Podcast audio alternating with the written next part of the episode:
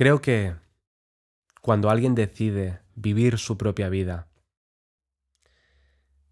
hasta el final, al límite, con toda su intensidad, con todas sus consecuencias,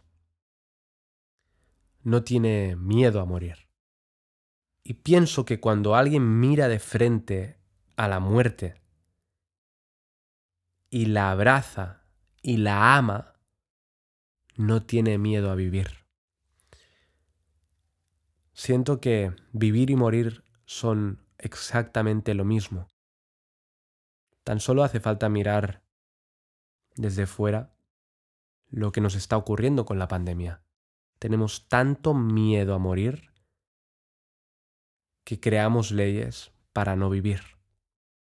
Y con eso no digo de que no tengamos que ponernos mascarillas, porque aquí no quiero entrar en debate, no me interesa. Pero tan solo quiero que lo observéis, que lo llevéis a vuestro foro interno. Cada uno sacará sus propias conclusiones.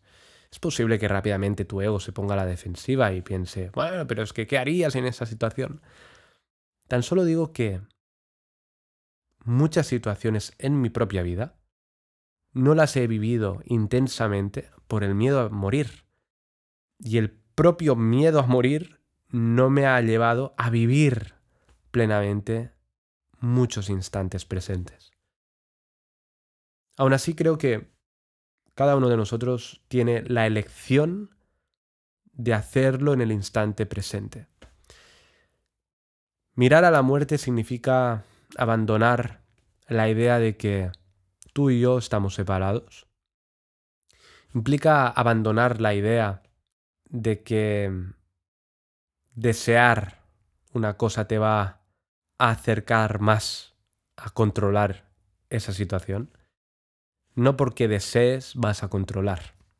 El control es una ilusión psicológica. Tú crees que controlas y te cuentas una narrativa de la hostia, pero en realidad sabes perfectamente igual que yo de que un 99,9% de las cosas no dependen de ti y que probablemente la única libertad, lo he dicho infinidad de veces, pero me lo repito, a ver si me acuerdo un poco más, es que la libertad, la última de las libertades es mirar hacia adentro y observar y sentir lo que siento. Esa es la única libertad. Lo demás, evidentemente que soy de alguna forma libre de actuar como actúo, pero es aquello que dicen, ¿no? De, vale, tú puedes querer lo que quieres. O sea, vale, tú quieres eso y tú puedes decir querer eso o querer lo otro. Pero ¿por qué quiero eso o lo otro y no otra cosa? ¿No? O sea, ¿De quién es el deseo? ¿Es tuyo? Si a ti te apasiona dibujar, tú puedes decir dibujar o no dibujar, pero el deseo de dibujar no es tuyo. Lo mismo ocurre conmigo, por ejemplo, con comunicar. Si no comunico, mi ego explota y hace daño a los demás. O sea, entonces mejor llevarlo al amor y compartirlo con, con el prójimo y con todo el mundo. En fin, a lo que iba con todo esto es que morir y vivir son son lo mismo, son exactamente lo mismo. Y por lo que sea hemos creado una sociedad en la que la muerte es tabú.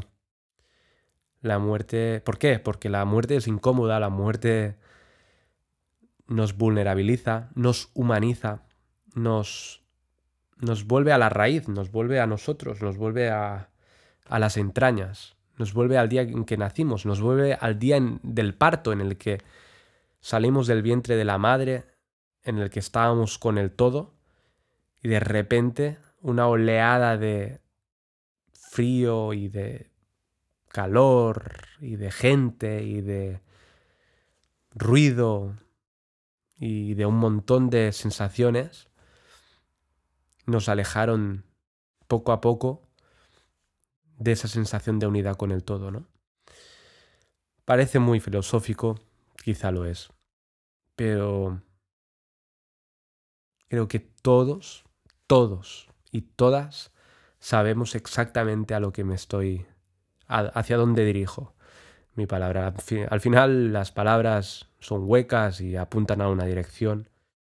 Es la responsabilidad tuya la de elegir abrazar todo eso. También la mía, evidentemente. Así que eso, Morir o vivir. Yo diría que